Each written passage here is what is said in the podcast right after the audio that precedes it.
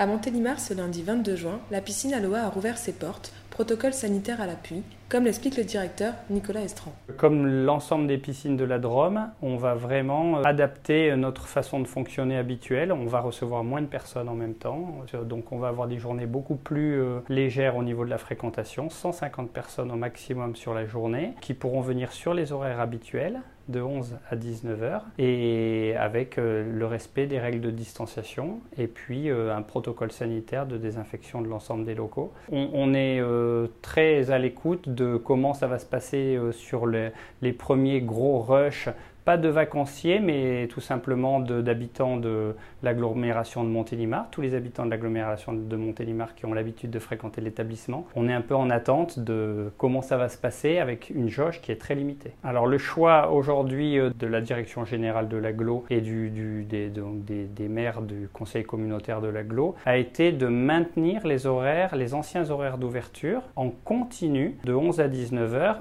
de ne pas proposer des séquences plus courtes. Donc aujourd'hui on est toujours sur les mêmes horaires, 11h-19h, avec un tarif identique euh, au tarif habituel.